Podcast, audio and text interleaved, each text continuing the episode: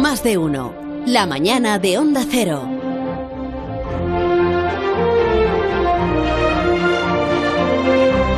Claro, qué envidia me da Alberto Parisi allí en el espacio exterior, con su unidad móvil tranquilo, donde no hay ni investiduras ni gente que se grita en los escaños.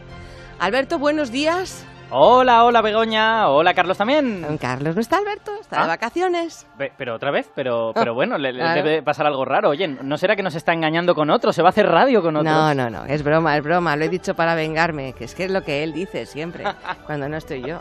Carlos está en Sevilla con sus cosas, sus cosas de política. Ah, pues, pues mira, es una pena porque mi sección de hoy le iba a gustar porque es súper radiofónica. Ah, normalmente no lo es, entonces. No, claro, es que sí, Ah. sí que lo es. Pero lo que pasa es que nuestras protagonistas de hoy van a ser ondas de radio. Wow. Son pulsos de radio, pulsos de radio que llegan del espacio exterior y que nadie sabe muy bien cómo ocurren. Ay, hay que ver que si sea, van a ser los extraterrestres, No, que, que extraterrestres. Vamos a ver. No, no Sea creo. serio, por una vez en tu vida. Sí, por- porque soy serio te digo que lo más probable es que no. Pero mira, para que juzgues tú misma, Hmm. he traído una muestra de, de estas que se llaman ráfagas rápidas de radio. No, en- en- no, Fran. Esto no es una ráfaga rápida Fran, de radio. Fran, que no, que esto te lo pasé de broma, hombre. Pon, ay, pon el Es corte que bueno. Decía yo que eran los extraterrestres. Pon, pon el que suena como ruiditos, ¿no? Expediente? X es, es, es muy seria la Ahí serie está. esta. Repite, repite otra vez, repite otra vez. Suena como un grillo, pero es un grillo del espacio exterior. Eso. Pues sí, este, este, puic, puic, puic, Sí. estas, estas son esas ráfagas rápidas de radio. Y la verdad es que, escuchadas de esta manera, ¿quién diría que estos ruiditos tan, tan breves Ajá. llevan 10 años siendo un verdadero enigma para la comunidad astronómica? Y dices que se llaman ráfaga- ráfagas rápidas de radio. Eso es. es la- RRR. Sí, en, en español se traduce así. En inglés es la traducción del inglés de Fast Radio Burst, ¿vale? O Ajá, FRB, FRB, muy claro. a menudo. Eh, lo que esto de que son rápidas ya lo hemos visto. De hecho, duran apenas unos milisegundos. Este, puip, Sí. puip, puip. ¿Y el origen? ahí está. ¿Y el origen? Cuéntalo, cuéntalo, el, el origen, el, el origen de qué? De Del- las ráfagas. No lo sabemos, es desconocido, no sabemos de dónde viene. Lo que pasa es que le llamamos burst, que significa erupción, Ujú. y de alguna manera ya estamos diciendo que creemos que son eventos violentos y rápidos, como si una cosa entrara en erupción Sí. y unos milisegundos después ya estuviera calmada, ¿no? Pero la verdad es que, pues eso, no, no sabemos de dónde viene, ¿no? Se detectaron por primera vez en 2007, o sea que son un fenómeno súper joven para, para ser científico, y desde entonces hemos contabilizado apenas una treintena. O sea, que son 30 ráfagas desde el 2007, Eso 30. Se toma la radio con calma, ¿no? Esto es alienígena. que, que no son alienígenas. Bueno, a ver, las 30 son las que, las que hemos conseguido detectar. No es necesariamente todo lo que hay, ¿no? Es posible que haya muchas más y que pues no nos estemos dando cuenta, a lo mejor porque no estamos escuchando en el momento preciso o porque no estamos escuchando con el equipo apropiado, La ¿no? mente que no la tenéis abierta. Fíjate, fíjate que de estas 30, más de 10 se han detectado con un único instrumento, el telescopio canadiense CHIME, que empezó a funcionar hace apenas unos meses, ¿no? Ajá. Estas no son de Chime, estas No. son de las de las anteriores, Ajá. pero lo interesante, lo bonito de verdad, es que ahora estamos empezando a descubrir fuentes que emiten estas ráfagas varias veces. La mayor parte de las veces solo la habíamos visto una vez, pero ahora ya tenemos dos que sabemos que se repiten. Ah, esas son las que vienen de los extraterrestres. Ay, por favor, Jope, que no, que no lo, hay manera de que lo cuentes. que lo más verdad. probable es que no sea nada extraterrestre. Pero esto, esto de que se repitan es importante porque es muy difícil hacer ciencia con una cosa que ocurre una sola vez, ¿no? Para poder entender las cosas tú necesitas verlas varias veces, estar seguras de que no es un error de tu instrumento. Claro. Y ahora tenemos una fuente que ha emitido esas, esas ráfagas rápidas nueve veces en los últimos años, o sea, una vez cada varios meses, y ahora una segunda que las ha emitido seis veces. La verdad es que son como un regalo, ¿no? Para, para la astronomía. Claro, pero aclárame una cosa, Alberto. Cuando decimos señal de radio, ¿nos referimos a radio radio? ¿Ya me entiendes? ¿Nuestra radio? Ah, bueno, no, no he oído a nadie dar un boletín interestelar, ni, ni hemos oído una tertulia marciana sobre el tren de alta velocidad. Ya, bueno, pero... Vale, pero sí puedo contarte que estas señales de radio hasta ahora habían rondado los 1400 megahercios, que para que los oyentes lo entiendan es la banda de frecuencia en la que operan cosas como los televisores, incluso las microondas, un poquitín por encima de eso, la telefonía móvil también un poquitín por encima, o los. GPS. Pero no los transistores. No, los transistores no, los transistores están bastante por abajo, pero espera que gracias al telescopio canadiense este del que te he hablado, ya podemos empezar a ver frecuencias más bajas. Este telescopio es el primero que busca en esas frecuencias y mira tú por dónde. La primera vez que miramos hemos descubierto que estas ráfagas rápidas bajan incluso hasta 400 megahercios. O sea, casi, casi frecuencias de radio. Pero decimos el 98.0 de la FM, que es donde se escucha Onda Cero, y esos 98 son megahercios. Exacto, eh, compara con 400. O sea, la radio, la radio que escuchamos está en alrededor de 100 y estos son 400, ¿no? Bien. Digamos que la radio convencional queda justo por debajo de lo que estamos escuchando ahora. Pero la escena que se está perfilando es muy clara. Si la primera vez que miramos hasta 400 encontramos cosas, seguramente lo que pasaría es que si miráramos en 100 también encontraríamos cosas, ¿no? Claro. Lo que nos demuestran estos observatorios como Chime es que estas ráfagas rápidas de radio operan en muchas frecuencias a la vez. Qué música nos están poniendo hoy. Estamos noventeros, ¿eh? Totalmente. ¿Te imaginas, eh, Alberto, que empecemos o empezamos a escucharlas en las frecuencias de nuestra radio y descubrimos que son programas de radio de los extraterrestres? ¿Cómo estás con los extraterrestres? Eh?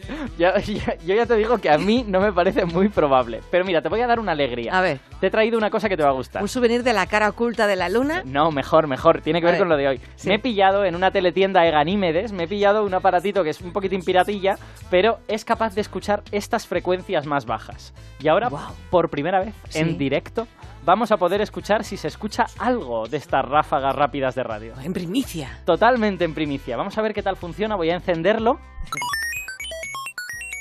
¿Estas son las ráfagas? No, no, esto ah, es, Bueno, es que es un poquitín, es un poquitín antiguo el aparatillo. Bueno, eh, a ver, espera, espera que... A ver, barata la teletienda esta, ¿eh? Bueno, ya, ya veremos. Este, esto es lo que se puede. A ver, me parece que me llega ya una señal. ¡Oh, qué emoción! La primera señal de la historia. Ahora lo está traduciendo ah. porque, porque la original dura. Es que es un poco viejo, ya te lo he dicho. la original dura solo unos milisegundos. Sí. Pero ya lo tenemos aquí, fíjate, por primera vez traducida una de estas ráfagas rápidas de radio. El misterio de estas ráfagas al fin desvelado. Oh, ¿qué es? ¿Qué suena? ¿Qué es esto? Yo no sé si me crea mucho esto de tu aparato, este de Estoy pensando en poner una alarma. ¿Y eso? Pues que este fin de semana ha vuelto a pasar otra vez un alunizaje en el cráter de al lado. ¿Otra vez los humanos? Pero si es la tercera vez este año. Me han dicho que no se han llevado nada de valor, solo unos pedruscos para investigar, pero ya te imaginas el susto. ¿Y cómo lo han dejado todo? Lleno de polvo, lleno de chismes. Esta gente no se cansa nunca. Hace unos meses fue en un asteroide. Yo no aguanto más. Me pongo la alarma hoy mismo. Pero Alberto. Protégete de los humanos con alarmas Lunasa. La alarma más vendida en toda la Vía Láctea. Lunasa. Alarmas a prueba de la NASA. ¿Está la traducción? pues eso es lo que dice mi aparato de Ganímedes. Qué desastre de aparato. No sé es poco creíble, es menos creíble que lo de los extraterrestres, ¿eh? Perdona que te diga. Pues hombre, entretenido es un rato. Imagínate de verdad que los extraterrestres estuvieran haciendo las mismas tonterías que nosotros, pero pues a lo mejor, a lo mejor. Bueno, como yo ya me imaginaba que no te iba a gustar mi aparato de Ganímedes. No, para nada. Pues eh, aparte de esto, he hecho los deberes y te he encontrado una persona con la que podemos hablar en serio de estas ráfagas rápidas de radio y de la radio cósmica, de la, cómo se utilizan las ondas de radio en el cosmos. Él es Miguel Ángel Pérez Torres, del Instituto de Astrofísica de Andalucía, y nos está escuchando ya desde nuestra emisora en Zaragoza. Anda, profesor, buenos días. Buenos días. ¿Qué tal? Pues aquí estamos eh, escuchando y disfrutando de vuestra, vuestra sección. ¿Eres radioastrónomo? Sí, soy radioastrónomo. Eh, y eh, claro, muchas veces, ha estado diciendo Alberto antes, si miramos, si miramos, no, no estamos mirando. Las, las ondas estas las estamos escuchándolas solo, no las miramos, claro.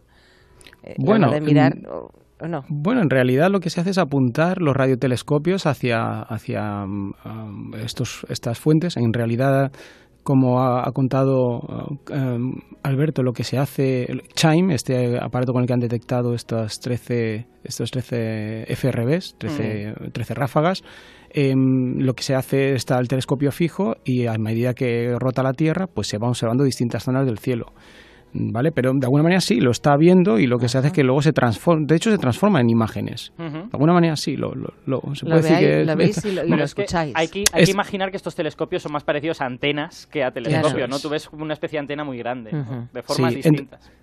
Eh, en efecto. Em, claro, todos tenemos en mente quizá a Jodie Foster, ¿verdad? sí, siempre. Los que tenemos una cierta, una cierta edad, no hemos disfrutado la película, pues em, esas antenas, claro, ella escuchaba, ¿no? Era una manera, em, sí, realmente se puede transformar a, a una onda sonora pero en la práctica lo que hace uno es re- trabajar los datos de manera que se puede visualizar, que se obtiene una imagen. ¿Y lo que escucháis es. normalmente qué es? ¿Qué cosas Pues- emiten radio en el universo? Em, emiten, hay un montón de objetos que emiten en radio, em, que van desde los objetos en los que se están formando eh, estrellas hasta, hasta los agujeros negros, bueno, las cercanías de los agujeros negros, pasando por supernovas, eh, pulsares, que son estrellas de neutrones. Realmente hay una variedad tremenda de objetos. Que, que sí, casi allí donde apuntes. eh, Y, y esto es una de las. Encuentras algo en radio, y es una de las cosas por las que este nuevo instrumento, eh, Chime, pues ha detectado un montón de, de ráfagas. Allí donde pones una instrumentación nueva, allí que encuentras algo a menudo inesperado. ¿Y de dónde nuevo. vienen? ¿De dónde vienen? eh, que las ondas de radio. Las, ra- las ráfagas rápidas de radio. Las ráfagas, sí, sí. Pues eh, bueno, mm, no, no, por si algún, algún oyente tiene miedo a que nos invadan los extraterrestres, que no se preocupe. Yo estoy bastante convencido de que ese no es el origen. Mm, Muy posiblemente, pero todo esto no está claro. Pero Yo voy a avanzar mi, mi propia hipótesis también en base a lo que he leído y eh, yo O directamente sea, no trabajo un en este campo. sospechoso. Tenemos, mm, sí, sí. Em, eh, tenemos un par de sospechosos. Ajá. Uno podría ser, eh, yo creo que el que más, los candidatos vienen a ser un tipo especial, digamos, de pulsares, un tipo, o sea, estrellas de neutrones. Sí. Al final de, al final una estrella de neutrones eh, em, ocurre cuando al final de un- la vida de una estrella muy masiva, esto quiere decir algo que pesa como 8 o más de 10 veces lo que nuestro Sol, eventualmente va a explotar como supernova y a menudo deja un remanente, que es una estrella de neutrones, ¿vale? Y que Eh, giran, bueno, pues, que eh, giran muy que rápido. giran a veces. muy rápidamente. Entonces, esto no pueden ser directamente lo que estamos viendo porque giran muy rápidamente y recibimos pulsos eh, con una frecuencia tremenda. Eh, fijaos que aquí ha habido apenas dos objetos de estos 30, de esta treintena, que se han detectado que repiten el pulso y además separados por meses. O sea que directamente en sí la estrella de neutrones como pulsar no es. No es. Pero se necesita que sea un objeto muy compacto para que nosotros detectemos pulsos de milisegundos. Muy compacto, ¿qué quiere decir? Pues que tiene apenas unas decenas de kilómetros como mucho, una centena de kilómetros, ¿de acuerdo? Es decir, que no son objetos muy grandes, muy grandes, y, y por esos tamaños se parecen mucho a lo que son las estrellas de neutrones. Entonces, eh, pues una hipótesis bastante plausible. Ah, eso es una. Y la otra cosa es que necesitamos que tengan campos magnéticos muy potentes para ver objetos tan luminosos como hemos detectado en radio. El origen de esta, de esta emisión, aunque no sabemos exactamente la respuesta, sí que sabemos que necesita un campo magnético muy grande, como en los pulsares, y que sean muy compactos, muy pequeñitos, como, Sí. los, como las estrellas de neutrones, como los pulsares. Piensa, piensa que la lógica esta del tamaño es la siguiente. Si tú tienes una cosa que se ha de emitir en milisegundos y esa cosa está recorriendo el objeto, digamos que ha habido como una especie de eh, vibración o de escalofrío en el objeto, si ha de recorrerlo en milisegundos, el objeto no puede ser muy grande, Claro. porque la cosa no se mueve más rápido que la luz. Claro, Entonces eso te da un límite a lo grande que puede ser. Eso es. Eh, eso es, lo- es exactamente como ha dicho Alberto. Se- se- ese, ese límite de saber que la velocidad no puede ser mayor, de propagación de cualquier señal no puede ser mayor que la de la luz, te da ese, ese límite superior al, al- al tamaño. Entonces, hay algunos pulsos que duran un poquito más, con lo cual el, el, puede ser un poco más grande, otros un poquito menos, pero estamos en, en ese orden, ¿no? De la centena de kilómetros. ¿Y esto no que más. ocurrió en el 2007, em, que de repente aparezca una señal que no sabemos interpretar, ocurre a menudo? Eh, bueno, mm, como os decía antes, cada vez que, que se, mm, se pone una instrumentación nueva, ocurre Sí. que la- normalmente uno pone la instrumentación porque quiere o confirmar una teoría, una hipótesis o Sí. buscar algo nuevo. Claro. Pero a menudo es confirmar algo sobre lo que tenemos sospecha. ¿no? Pero ¿qué ocurre? Esa instrumentación nueva da lugar a descubrimientos inesperados.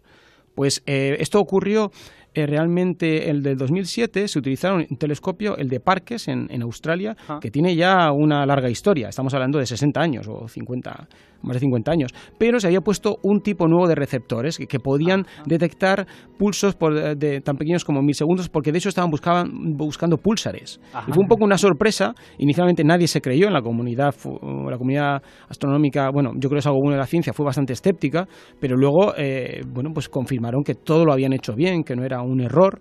eh, y fue gracias a la nueva instrumentación. Entonces, eso abrió este nuevo campo. Y ahora lo que ha ocurrido es que con este chime, eh, hasta ahora se buscaban en la banda, como ha dicho Alberto, de 1400 mega- megahercios, Sí.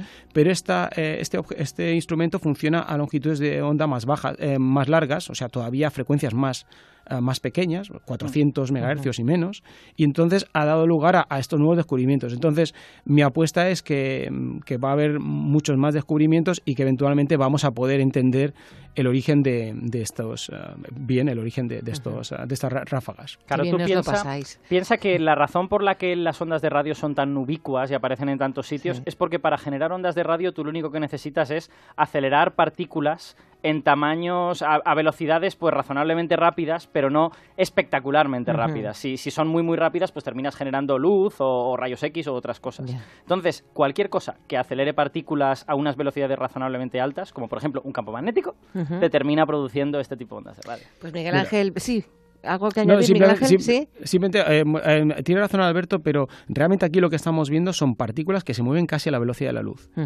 este, este, este, mecanismo por el que están emitiendo, casi sin ninguna duda se llama sincrotrón, es como el sincrotrón que hay en, en, eh, Ginebra, el, acelerador de partículas, y, se hace, y son precisamente electrones que se mueven casi a la velocidad de la luz las que generan emisiones tan potentes en el universo. El, el, sincrotrón es un fenómeno que vemos en supernovas, en los púlsares, de hecho es emisión coherente, y sabemos que las partículas se tienen que estar moviendo a velocidades cercanas a la de la luz. O sea que en, este caso en particular también tenemos una idea muy clara de que deben ser muy energéticas. De ahí que el otro sospechoso sea algo que está ocurriendo cerca de un agujero negro. Ese es el otro sospechoso y posiblemente no es el propio agujero negro, es a su vez alguna estrella tipo de neutrones que está muy cerca y que se ve afectada por ese, por ese potencial gravitatorio que hace... Pues Miguel Ángel eh, Pérez Torres, muchísimas gracias. ¿Eh? Gracias a vosotros por la atención. las cosas vuestras, que son raras, raras. ¿eh? ¿Qué dices? Fácil que es esto, que los extraterrestres están ahí, dale que te pego en la radio todo el santo día. ya, pero es que la naturaleza tiene cierta tendencia a ser ella misma y no lo que nosotros creemos que ah, es. Qué lástima. Alberto, un placer. Hasta la semana que viene. Un abrazo. Adiós.